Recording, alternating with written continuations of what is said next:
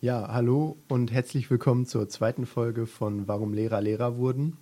Heute bin ich hier mit Frau Bartholdus zusammen, leider ohne Johannes, der ist leider krank, aber ähm, ich denke, beim nächsten Mal wird Johannes auch wieder zu hören sein.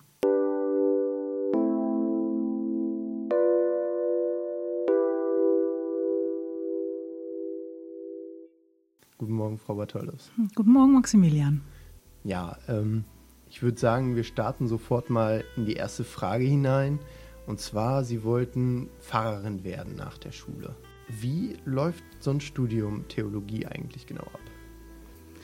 Ja, da kann ich jetzt natürlich nur sagen, wie das abläuft, wenn man zum Beispiel Pfarrerin werden will, also wirklich nur Theologie studiert, weil man normalerweise ja zwei Fächer studiert. Ähm, und da ist das dann so, dass es dann erstmal, die ersten Semester geht es äh, fast nur um Sprachenlernen.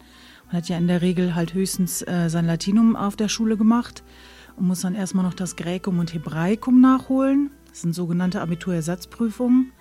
Also äh, die hätte man auch dann eben an der Schule erwerben können wie ein Latinum. Aber es gibt es an den meisten Schulen eben nicht mehr. Mhm. Und da ist man dann in den ersten Semestern erstmal damit beschäftigt, Altgriechisch zu lernen und Hebräisch, damit man eben die Bibel ja, in ihren Ursprungssprachen lesen kann und nicht auf äh, möglicherweise falsche Übersetzungen angewiesen ist.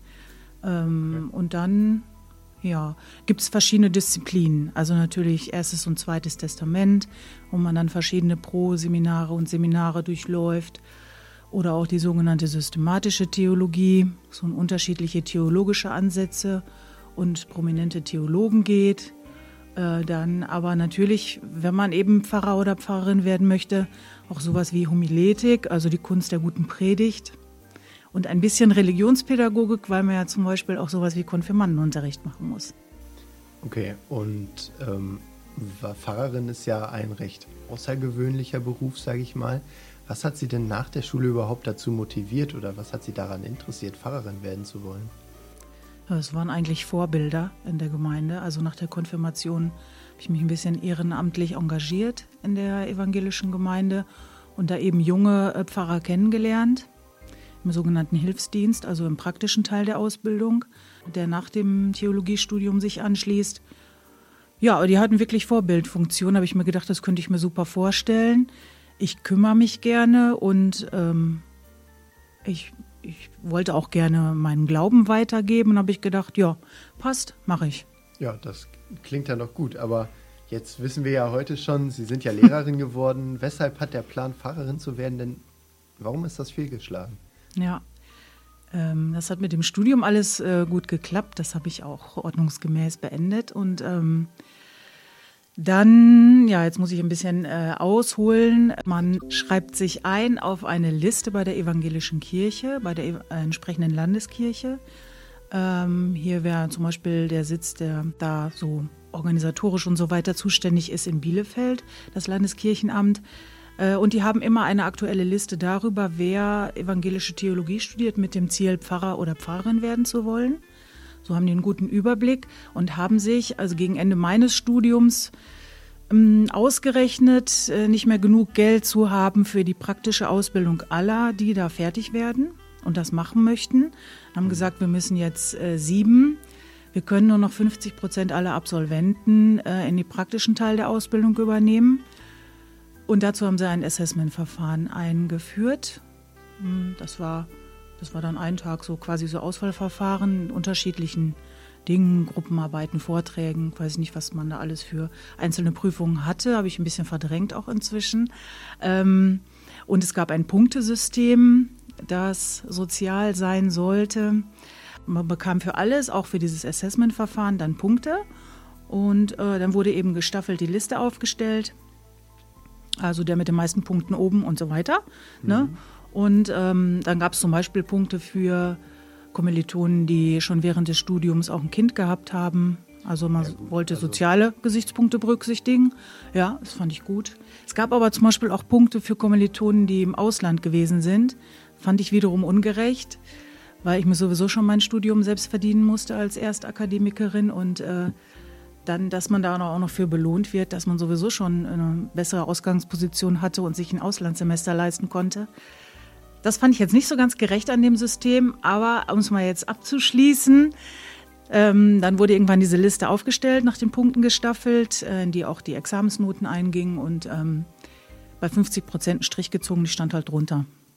Ja gut, das ist zwar ärgerlich, aber wenn Sie so an Ihre Zeit im Studium zurückdenken, was ist denn da so die beste und schönste Erinnerung, die Sie da haben?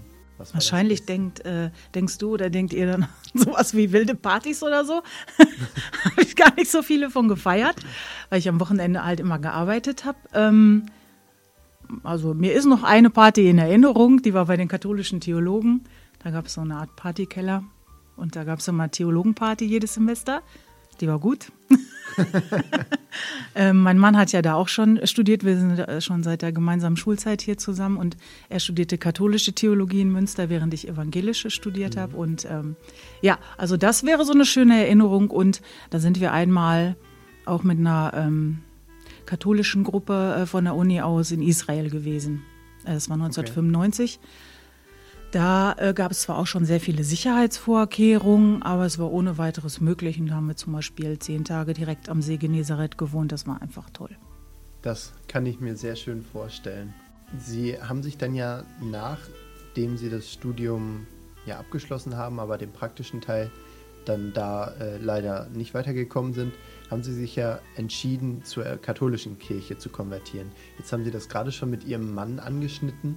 War er einer der Gründe, weshalb Sie gesagt haben, ich ähm, entscheide mich jetzt zur katholischen Kirche?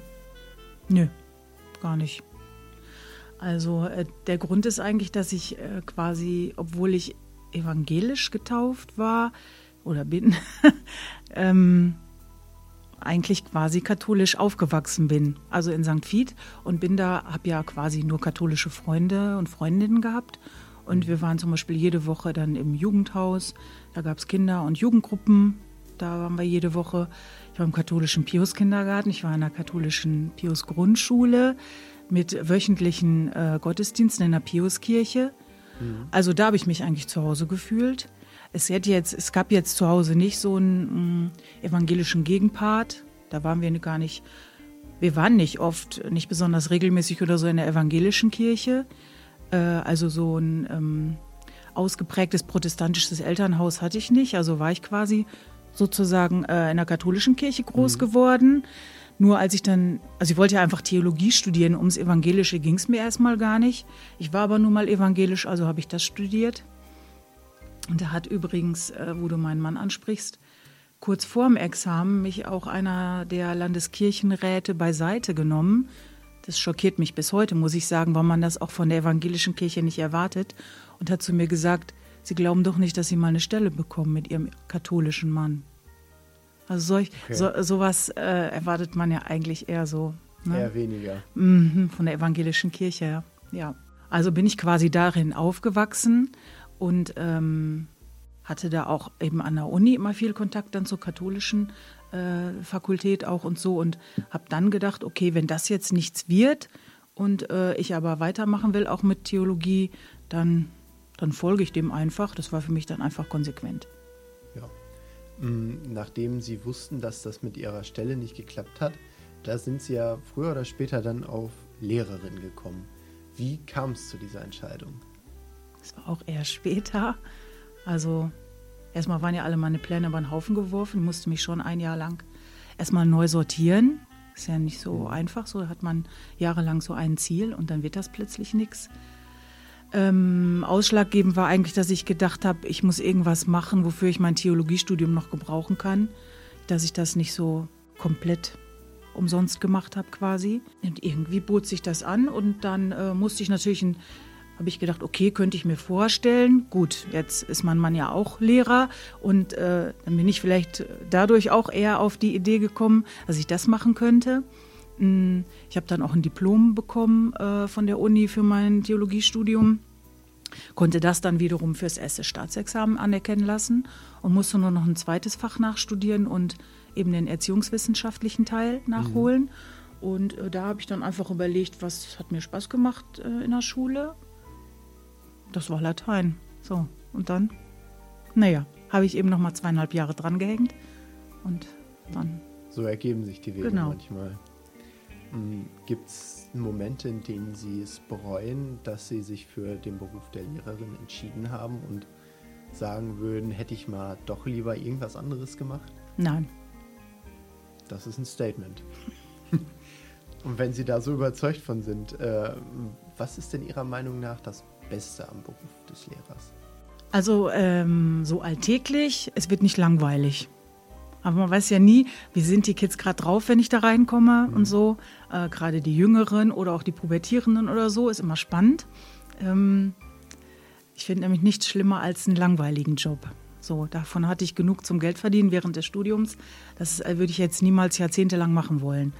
Ähm, und dann so generell finde ich das schön, wenn man dann schon auch länger zum Beispiel an einer Schule ist, wenn man dann Kinder beziehungsweise später eben Jugendliche, junge Menschen dann so eine lange Zeit begleitet hat und weiß, wie die in der äh, 5 zum Beispiel auf Norderney rumgeturnt sind. Und äh, wenn man die dann, ja, wenn man dann dabei ist, wenn die ihr Abi-Zeugnis bekommen, das ist dann schon schön, diese Entwicklung zu sehen. Und man zwischendurch während äh, deren Pubertät vielleicht doch auch manchmal ein bisschen verzweifelt. Und dann, dann geht alles gut aus und äh, ja, das, das ist schön. Das kann ich mir sehr gut vorstellen, dass das ein spannender Prozess ist auch manchmal. Mm, zum Abschluss habe ich noch eine letzte Frage an Sie. Und zwar, was würden Sie einem Abiturienten, einer Abiturientin ans Herz legen, die ähm, oder der darüber nachdenkt, auch Lehrer, Lehrerin werden zu wollen? Also generell erstmal äh, finde ich, also sollte man das nicht deswegen anpeilen, weil es irgendwie, naja, weil es ein relativ sicherer Beruf ist oder so, das trägt einen da nicht jahrzehntelang durch. Also man muss da irgendwie schon für brennen und das kann man und sollte man möglichst schnell rauskriegen durch Praktika und so weiter. Ähm, und wenn man dann, die Ausbildung ist ja so strukturiert, dass man jetzt möglichst früh auch längere Praktika hat, ähm, wenn man dann merkt, dass man damit nicht zurechtkommt, dann sollte man sich auch wirklich was anderes überlegen, weil, weil es schon eine Herausforderung ist, das jahrzehntelang durchzuhalten. Und ähm, ich finde, man muss sich auch hm, genug Zeit nehmen für die fachliche Ausbildung. Also einfach das Studieren genießen und äh, das habe ich zum Beispiel als totalen Luxus empfunden, dass ich mich einfach nur darum kümmern konnte, immer mehr, also jetzt nicht unbedingt Wissen anzuhäufen, aber eben einfach meinen Kopf anzustrengen, mit mich allen möglichen Themen zu beschäftigen und äh, auseinanderzusetzen. Und ich finde, äh, das ist wichtig, äh, nicht nur, weil es natürlich unangenehm ist, wenn einem Schüler Fragen stellen, die man nicht beantworten kann, ja, wenn das immer mal passiert, aber nicht regelmäßig so sein sollte.